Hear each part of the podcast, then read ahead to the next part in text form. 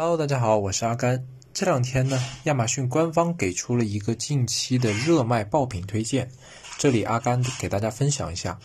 本期我们首先会介绍一下澳洲站的前三个品类，明天会介绍后三个。首先呢，第一类产品是厕所里用的一些如水龙头、软管、水管、喷头以及相关的五金件等产品。第二类，智能马桶盖、马桶刷。以及马桶清洁剂、一次性手套等用品，我不知道是不是澳洲人民在什么渠道看到了病毒可能会粪口传播啊？这类产品需求增长明显。